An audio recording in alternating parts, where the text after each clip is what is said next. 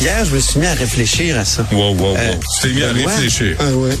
Euh, il est arrivé sur la scène avec une tuque sur laquelle il était écrit Party Animal. La rencontre Robitaille du Trisac. Antoine, bonjour.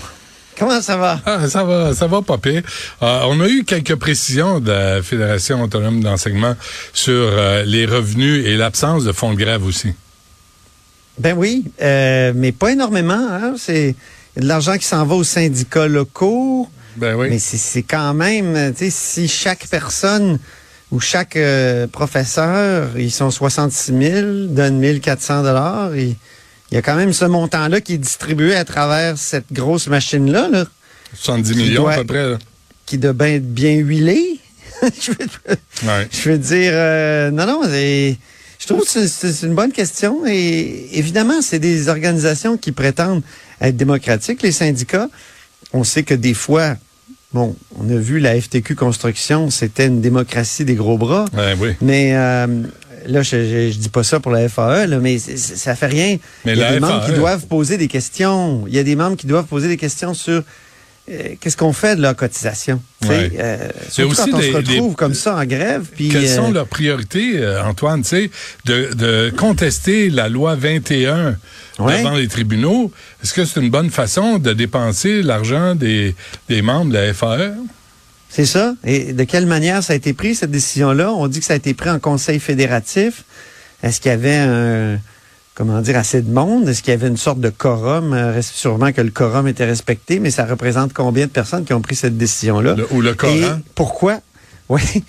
Et pourquoi les autres, les autres euh, syndicats d'enseignants ont pas fait la même, ont pas pris la même décision? Ben oui, hein. Hein? Parce que il y a juste la FAE, là.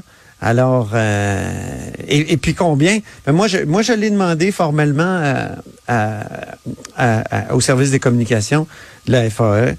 J'aimerais savoir le montant. Combien ça a coûté? De, de...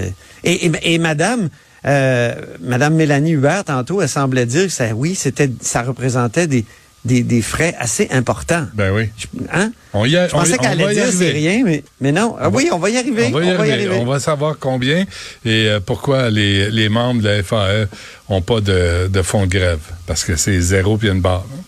Euh, Ils ont à- peut-être Hmm? des, des, des fonds d'aide pour ceux qui sont les plus mal pris. Ben, ceux, ceux qui euh, ceux qui sont sur les lignes de piquetage, ils reçoivent comme 60, 70 pièces. C'est pas beaucoup là. Euh, Non, la fin de mois ça. arrive vite là. Euh, J'ai déjà vu des syndicats qui étaient beaucoup plus blindés que ça en, en vue d'une grève. Ouais. Euh, Québec solidaire, Antoine? Ben c'est ça, ils se réunissent euh, en congrès à Gatineau, congrès très important. Je pense que il faut parler de plusieurs défis euh, de ce parti-là à l'aube d'une nouvelle étape parce que évidemment Manon Massé hier a posé ses dernières questions hier à l'Assemblée nationale comme comme co-porte-parole du parti. On peut écouter d'ailleurs euh, de un, des meilleurs passages d'une de ses questions. La session de bail, ça a fait ses preuves, telle qu'elle est là, pas modifiée comme elle veut le modifier, là.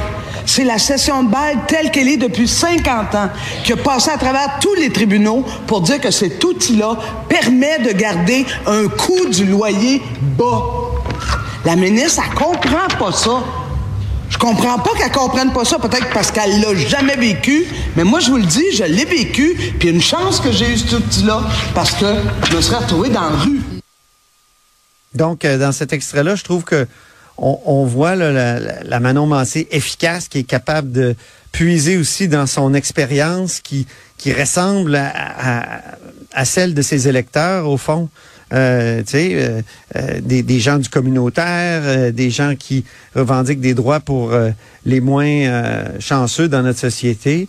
Puis euh, là, autour de la session de bail, évidemment, il y a tout un combat qui est mené par Québec solidaire et euh, entre autres par Manon Massé qui dit qu'elle elle, s'en est servie elle-même, elle, elle en a bénéficié de, de cette, ce mécanisme-là qui existe et euh, que la ministre Duranceau veut baliser parce qu'elle considère, elle, que les propriétaires, ils perdent beaucoup, puis que si les gens veulent se lancer dans l'immobilier, ben qu'ils investissent. C'est juste moi là, euh, Antoine, mais il me semble que Mme Duranceau a pas les priorités à bonne place.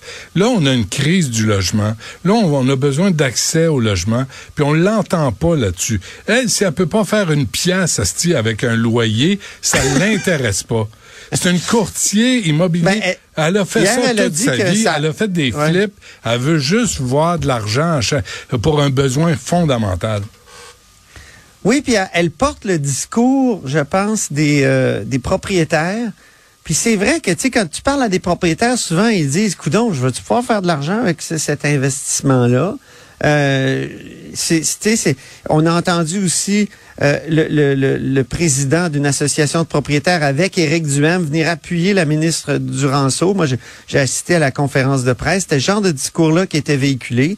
Mais euh, est-ce que c'est le problème numéro un dans le domaine de, de du logement aujourd'hui? Là, euh, c'est, ma question parce que leur discours, aux autres, c'est de dire il y, a plus personne qui veut investir là-dedans parce que c'est finalement pas rentable à la fin. Puis des fois, ben souvent, en fait, ils disent tu peux même pas choisir la personne qui va habiter dans, dans, dans, dans ta propriété. Euh, ça, je comprends ça. Ça, Antoine, c'est des arguments je trouvais, Des fois, il y a des bons arguments à travers. Là. Mais, mais pourquoi, pourquoi les propriétaires pensent ne pas faire assez d'argent? Mais peut-être parce qu'il y a eu explosion des prix. Pourquoi il y a eu explosion des prix? Euh, est-ce que les courtiers immobiliers sont en partie responsables de l'explosion des prix? Je crois que oui. Mm Madame Duranceau et ses flips, puis son ami qu'elle a reçu en tant que ministre, elle l'a reçu à son bureau. Il me semble qu'il y a un conflit d'intérêts mm. crapuleux, là. C'est crapuleux, Ça, ça se peut pas. Il y a une enquête de la commissaire à l'éthique là-dessus, d'ailleurs. Ben, j'espère euh, bien. Et euh, revenons à Québec solidaire. Donc, gros congrès en fin de semaine.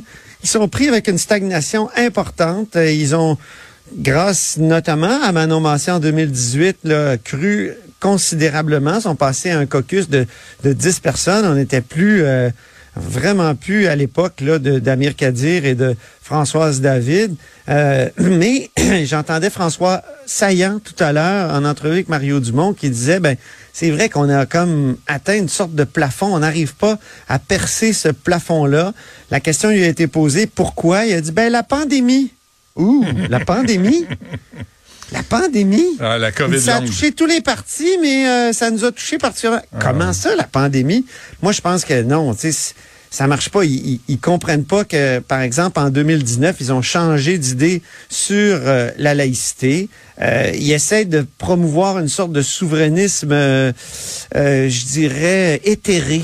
éthéré, donc qui, qui flotte un peu euh, sans nationalisme, un souverainisme sans nationalisme. Ouais. Multiculturaliste. Alors que le seul nationalisme qui semble être légitime à leurs yeux, c'est celui des Autochtones. Et, et quand, par exemple, hier, Manon Massé a parlé des Autochtones, elle vibrait, là. Et, et, l'important, et, je trouve, tu sais, c'est très légitime, là. Puis c'est, ils ont des combats à mener, effectivement. Euh, mais en même temps, est-ce que quand il parle du Québec, il vibre tout autant? Non, hmm. il, vibre pour une question, c'est celle de l'égalité. Euh, effectivement, l'égalité là au sein du, de, du, de ce qu'on appelle le territoire québécois, parce qu'ils veulent pas trop parler de nation. Et, et, et ça, c'est problématique parce que les gens, les gens, là, même s'ils aiment pas le nationalisme, souvent, ben, ils acceptent qu'il existe une nation.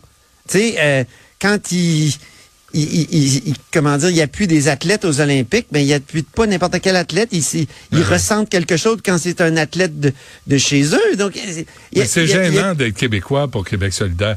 il y a quelque chose qu'ils comprennent pas, c'est ça? Ouais, exactement. Il y, a, comme citoyens du monde, puis soyons là, les meilleurs au monde en termes d'environnement. Soyons les meilleurs au monde pour ce qui est de l'égalité. Il faudrait pas qu'il y ait trop d'écart. ouvrez les frontières, mais après, allez brailler parce qu'il y a une crise du logement. Ben, soyez cohérent un peu, là. et, ça, je trouve que dans la réponse de François Saillant, c'était complètement absent. Puis le changement d'idée sur la loi 21, et sur la laïcité en général, c'est pas n'importe quoi. Là.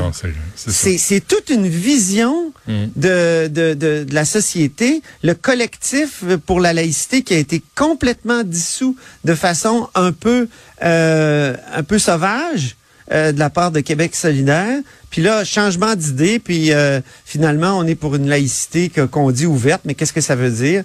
Et bon, ils ont aussi... Donc, Gabriel Nadeau-Dubois, grand défi à venir. Là. Il y a un vote de confiance. Est-ce qu'il va avoir des résultats euh, aussi mauvais que ceux d'Éric Duhem, par exemple, au Parti conservateur, autour de 70% Pas très, très fort. 76 Euh, Il y a d'autres chefs de parti qui, sont, qui ont quitté euh, la chefferie Mais- mais quand ils ont obtenu ça. C'est toujours très paradoxal de voir un homme blanc à la tête d'un parti woke. Je- ça me fait toujours rire, Ben, tu sais. autre défi, tu sais, on va voir là, qui va être choisi dans les trois. Euh, les, les, les, les trois oui voilà je sais le mot que je cherchais Hmm. les trois candidates au co-porte-parole est-ce que ça va être euh, Madame Labrie Madame euh, Ruba-Gazal ou euh, Émilise Lessard-Terrien? Ce qui est certain c'est qu'après le parti va vouloir dire à Monsieur euh, Nadeau-Dubois ben laisse tasse-toi un petit peu parce que Ben ouais. il faut que l'autre parle et Oh. si c'est une chef extra-parlementaire, euh, comme Émilie Lessard-Tarien, c'est sûr que s'il va y avoir d'autres défis. Moi, je me souviens très bien que, et et là, parce que moi, j'ai couvert Québec solidaire dans les premières années, Françoise David, en 2008, quand euh, Amir Kadir a été élu, Ouais. j'avais trouvé un vieux rapport et où Françoise David écrivait elle-même, ça serait une catastrophe si lui était élu puis pas moi. Hmm. Ben, Pour, pour notre pour notre modèle à deux têtes là. Ouais. Euh, et finalement après ils se sont comme fait à l'idée puis ont dit ben il va y avoir une chef extra-parlementaire qui va parcourir le Québec.